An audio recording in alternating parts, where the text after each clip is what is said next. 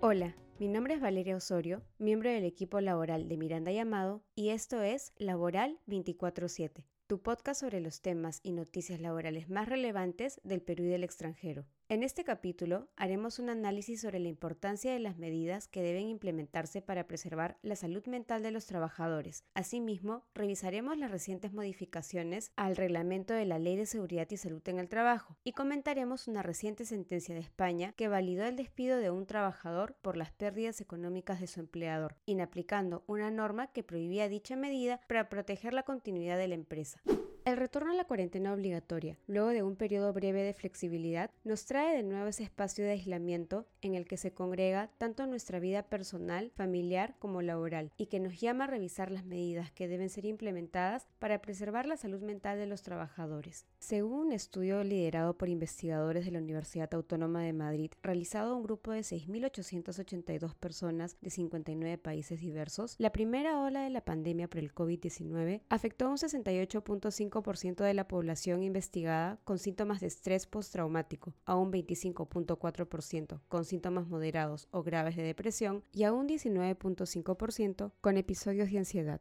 El Perú no ha sido ajeno a esta situación. Un estudio realizado por un equipo de la Universidad Peruana Cayetano Heredia reveló que, de un universo de 400 personas de Lima Metropolitana, la mitad se encontraban afectados por la pandemia, tanto por ansiedad como por depresión, existiendo prevalencia en el este, sur y centro, una muestra de ello se refleja en las más de 300.000 consultas vinculadas a dichos trastornos que recibieron los centros comunitarios de salud mental del Ministerio de Salud desde el inicio de la pandemia, lo cual equivale a un incremento del 40% respecto del año 2019. Ahora, en medio de la segunda ola y con el regreso a cuarentena en gran parte del territorio nacional, es imprescindible que los empleadores realicen el monitoreo de los factores de riesgo psicosociales, esto es, aquellas condiciones que se encuentran relacionadas con el ambiente, la organización, el contenido del trabajo y la realización de las tareas, y que afectan el bienestar o la salud psíquica del trabajador y su desarrollo en el trabajo. Al respecto, es importante recordar que, poco antes del inicio del estado de emergencia nacional, el 5 de marzo de 2020 se aprobó el reglamento de la Ley de Salud Mental, el cual estableció que los empleadores del sector privado debían realizar el referido monitoreo implementando las siguientes medidas. Como primera medida, gestionar planes y programas continuos de cuidados de personal, entre ellos los que promuevan la nutrición y alimentación saludable, los de actividad física, sociocultural y deportiva, los de estrategias institucionales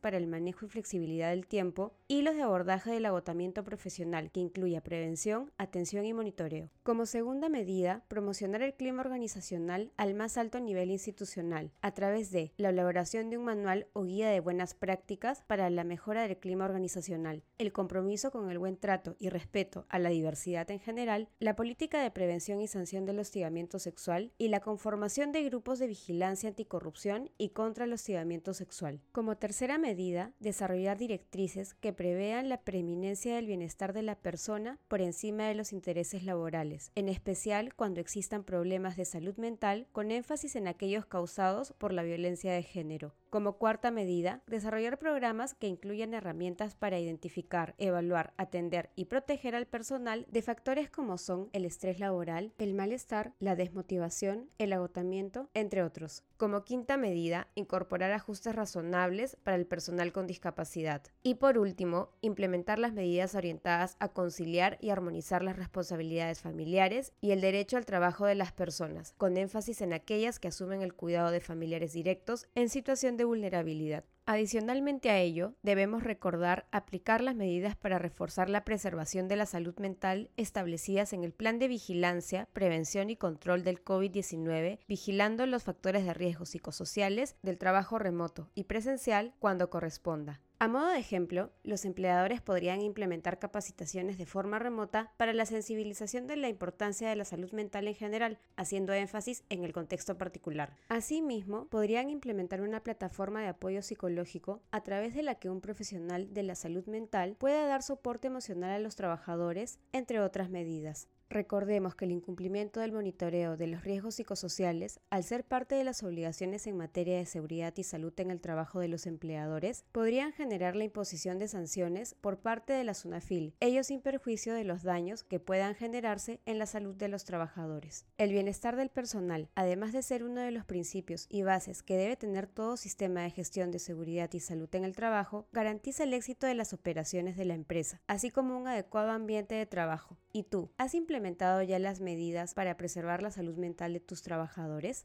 La noticia laboral del Perú es acerca de la reciente modificación al reglamento de la Ley de Seguridad y Salud en el Trabajo. A continuación, explicaremos los cambios más relevantes. En primer lugar, se establece que el supervisor y el Comité de Seguridad y Salud en el Trabajo deberán cumplir con aprobar y vigilar el cumplimiento del Reglamento del Interno de Seguridad y Salud en el Trabajo, Programa Anual del Servicio de Seguridad y Salud en el Trabajo y el Programa Anual de Capacitaciones en esta materia. Promover al inicio de la relación laboral que los trabajadores reciban inducción, capacitación y entrenamiento sobre la prevención de riesgos laborales en el lugar y puesto de trabajo, promover que el personal esté informado y conozca los reglamentos, instrucciones, especificaciones técnicas de trabajo, avisos y demás documentos sobre la prevención de riesgos en el lugar de trabajo y revisar mensualmente los accidentes, incidentes y enfermedades profesionales. En segundo lugar, se reconocen dos funciones para los subcomités o supervisores de seguridad y salud en el trabajo de diversas sedes, que son emitir sugerencias y recomendaciones al Comité de Seguridad y Salud en el Trabajo para que sean tomadas en cuenta en los documentos que se encargan de aprobar y coordinar permanentemente con el Comité de Seguridad y Salud en el Trabajo, respetando los acuerdos que éste adopte.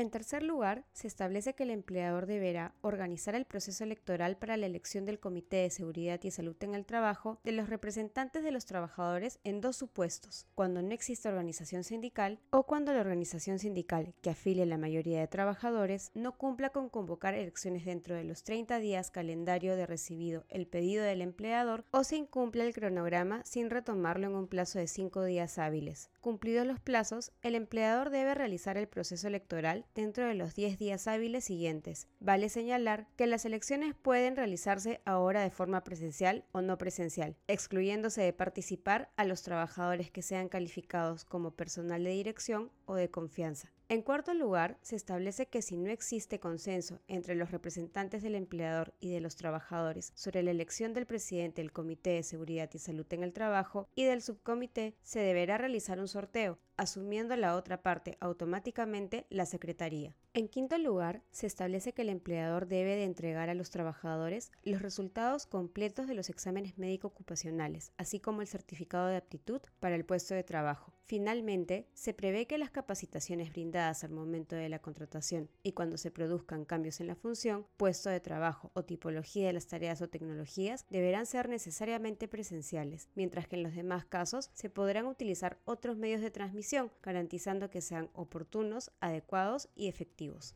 A fin de alinear estos cambios a los procedimientos internos, sugerimos a los empleadores realizar las modificaciones correspondientes en los reglamentos internos de seguridad y salud en el trabajo. Y la noticia laboral del extranjero viene desde España, donde un juzgado consideró válido el despido de un trabajador basado en las pérdidas económicas que tuvo su empleador por la pandemia, cuando estas causas eran idénticas a las que sustentaron la suspensión de vínculos laborales que efectuó el empleador y existía una prohibición expresa sobre dicho extremo. Así, en el caso analizado, el empleador aplicó una suspensión perfecta de contratos por fuerza mayor y luego un despido objetivo alegando la baja en su facturación de uno de sus clientes principales y la situación económica negativa de la empresa. Frente a ello, una de las trabajadoras demandó la nulidad de su despido, debido a que se inaplicó una norma que prohibía despedir a los trabajadores aplicando las mismas causales utilizadas para realizar la suspensión del vínculo laboral. Pese a ello, el juzgado decidió inaplicar la norma alegada por la demandante, señalando que si bien el ordenamiento protege el derecho al trabajo, también protege el derecho a la libertad de empresa, habiéndose tornado en insuficientes e ineficaces para la supervivencia de la actividad empresarial las medidas tomadas por el empleador al inicio de la pandemia. En ese sentido, el juzgado resaltó que las medidas tomadas por los poderes públicos no podían vaciar de contenido el derecho e impedir la ejecución de la actividad misma de la empresa. En el Perú, la normativa laboral en el contexto COVID ha tenido como eje principal la conservación de los puestos de trabajo, incluso sobre las dificultades que han tenido que afrontar muchos empleadores, ya que la aplicación de ceses por causas colectivas, tales como el caso fortuito o fuerza mayor, causas económicas, tecnológicas, estructurales y análogas, requieren de la aprobación del Ministerio de Trabajo, lo cual resulta remoto e imposibilita su aplicación. Sin embargo, algún juzgado podría inaplicar normas para facilitar la procedencia de un despido por las causas objetivas